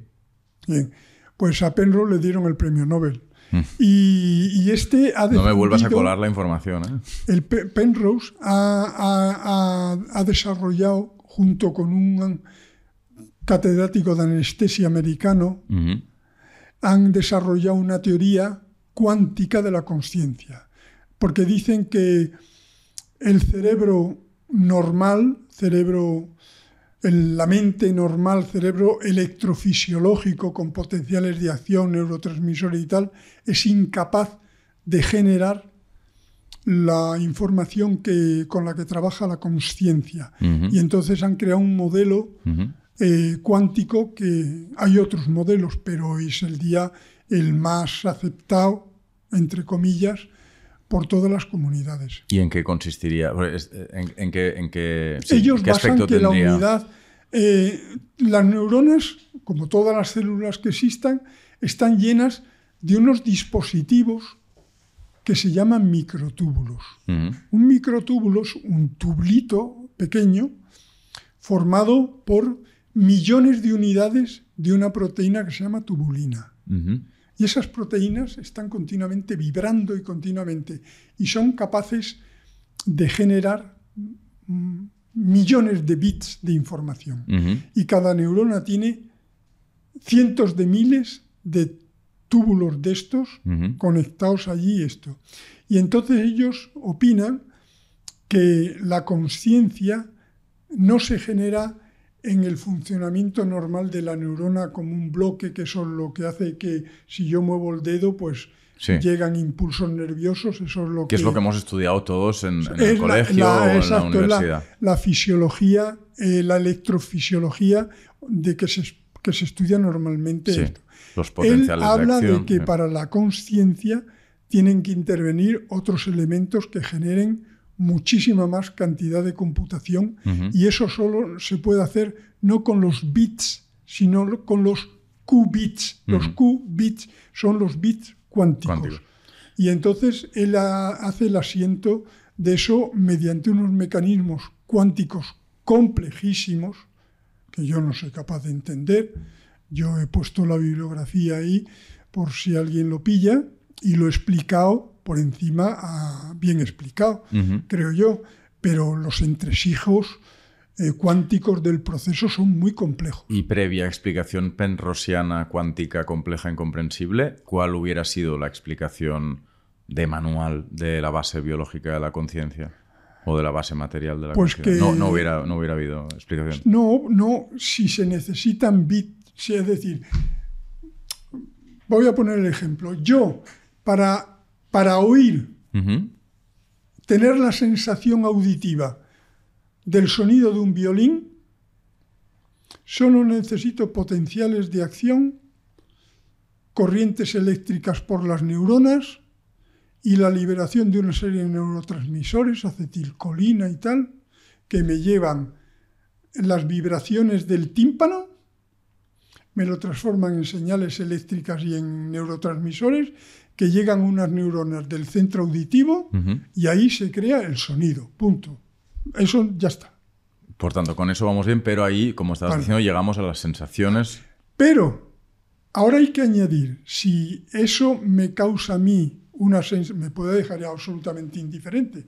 Hay mucha gente que el sonido del violín, por más sea maravilloso lo que está tocando, le deja completamente frío, solo interviene. Pero si desencadena, pone en marcha ese otro cerebro, Mm. porque hay dos cerebros, uno cuántico y otro de este. Si pone en marcha ese otro cerebro que están imbricados, Mm. entonces activa ese mecanismo de los microtúbulos Mm. y empiezan a operar los qubits. Y entonces crean esa, esa otra información, que no es la auditiva, sino esa información sensitiva. Que te hace emocionarte y que te hace emocionarte hasta las lágrimas, si es O preciso. sea, si tuvieras que avanzar una explicación, apostarías por esa, ese especie Hay de mucha- doble motor. No, bueno, no. En el libro se aducen una serie de cosas. Hay un científico que está trabajando sobre el fósforo. Mm. El fósforo, el fósforo es un. El problema que tiene esto es que el- lo, lo cuántico necesita unas condiciones muy precisas para que ocurra. Y cualquier modificación de incluso temperatura o cualquier cosa esa, desaparece el fenómeno cuántico. Por eso es tan difícil hacer un- los ordenadores cuánticos. Eh, entonces, eso se llama de coherencia en términos cuánticos. Entonces, eh, toda la gente dice que no puede haber un cerebro cuántico porque enseguida se produce de coherencia. Y entonces esta gente está estudiando que hay algunas moléculas, sobre todo el fósforo, que el cerebro tiene muchísimo fosfato, y unas moléculas especiales, las moléculas de Posner, unos fosfatos especiales que yo los cito en el libro y cuento que son, que podía ser albergar la capacidad, porque formarían parte también de los microtúbulos, Mm. de generar esos qubits. Pero todo está de momento muy en el aire y yo he puesto, como era mi obligación, decirle al lector interesado en esto, mira, Mm. esto es lo que hay a este nivel Mm. y en esto se está trabajando Vale. aunque todavía no hay ningún no hay ninguna prueba como la que sabemos de los reflejos, ni hay aparatos que puedan registrar. Yo puedo tener, poner un, el electroencefalograma y registro los potenciales eléctricos que se producen en el cerebro, pero de momento no hay ninguna forma de medir las eh, manifestaciones eh, cuánticas, supuestamente cuánticas del cerebro. ¿Existe alguna, no ya una prueba, eh, sino algún tipo de indicio de que la conciencia, la identidad de cada uno, aquello que, el número de bastidor de cada uno, no se extingue en el momento de la muerte? Bueno, sí. y, hay, hay bastantes posibilidades. Erwin Laszlo, que es el, el que más ha escrito de esto, es un húngaro. Bueno, de esto se ha escrito lo que quieras. ¿Eh? De esto, se- o sea, sobre, sobre este tema se ha escrito. Sí, pero Erwin yo creo que el único que ha escrito un artículo que con, la, con el título, la, creo que ese- el título era la, la nube, la nube de la conciencia. Es decir, eh, dice que nuestra conciencia se va almacenando en una especie de, de nube, nube en sentido informático, nube cuántica, que él llama el campo acásico. Pero hay otros, hay otro... Pero, pero, ¿qué significa esto? Eso significa... O sea, esto no es un indicio ni una prueba, esto es solo lo que dice Erwin Laszlo, ¿no? sí, sí, no, no, pero esto no, por, no eso, hay por prueba eso digo, ninguna. ¿qué, qué tipo de indicio o de prueba, por ejemplo, aduce eh, Erwin Laszlo eh, que existe eh, en apoyo de su teoría? Bueno, él, él habla sobre, él, él lo que defiende, eh, hay muchos, él es uno de ellos, defiende Mm. que existen eh, campos, Mm. en el sentido cuántico del término, campos que son campos, son como los imanes. Sí, Cuando tú tienes un imán, se genera un campo tú acercas, acercas una Mm. cosa y aquello parece que, que lo atrae. ¿Por qué? Porque ese imán genera a su alrededor un campo de influencia, eso se llama campo. Pues que hay campos eh, por el universo Ajá. capaces de almacenar esa información que, por ejemplo, produce tu conciencia. Pero eso es, quiero decir, ¿eso es una novela? O sea, es un... es No, un- eso es- son- O, o son argumentos, porque... Son hipótesis. Son hipótesis. Son hipótesis que baraja esta gente, son hipótesis. Eso no hay nada probado.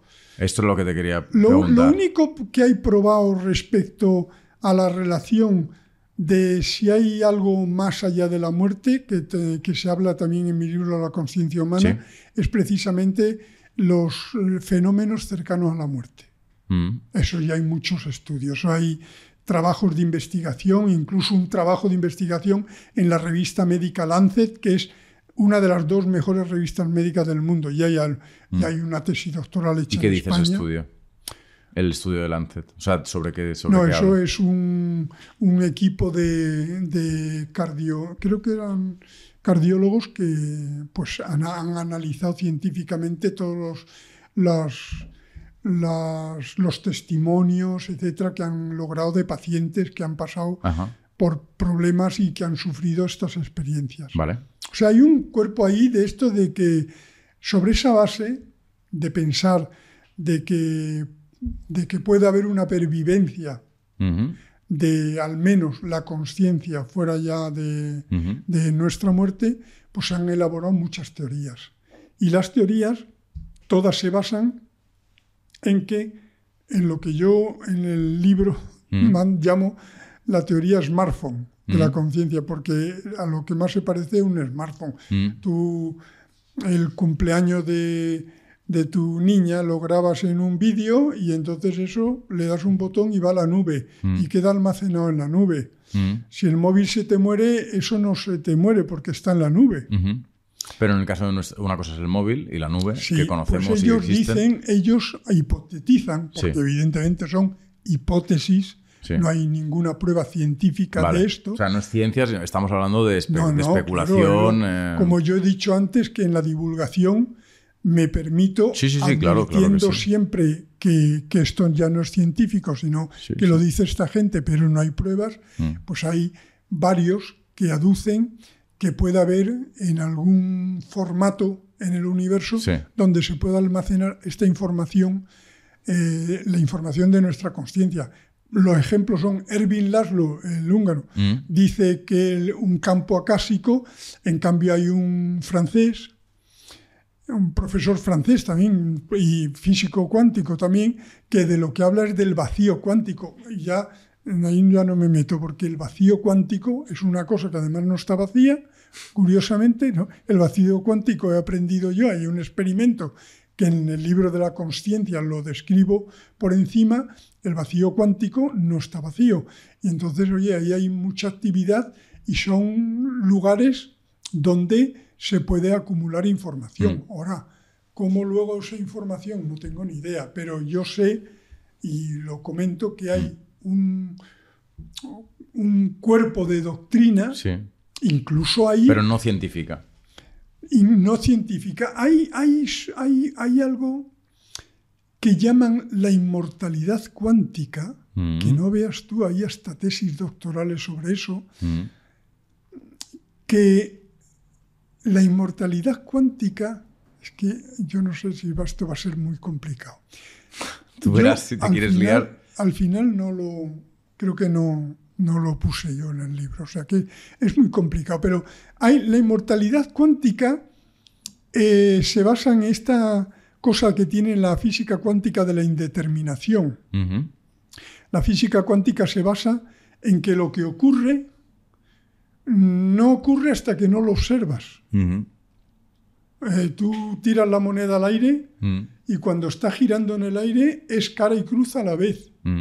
Solo se convierte en cara o cruz cuando la detienes sobre tu mano. Pues exactamente igual es la...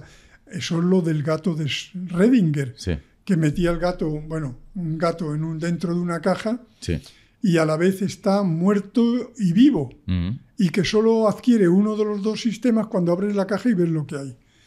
Pues lo mismo, el mismo eh, eh, diseños de, experimento mental se hace con la inmortalidad cuántica. En este caso metes un tío que está con una pistola conectada con un esto. Mm. Y entonces, cuando este dispara la pistola, te dicen, fíjate dónde va la cosa, muere en un universo, pero sigue vivo en otro.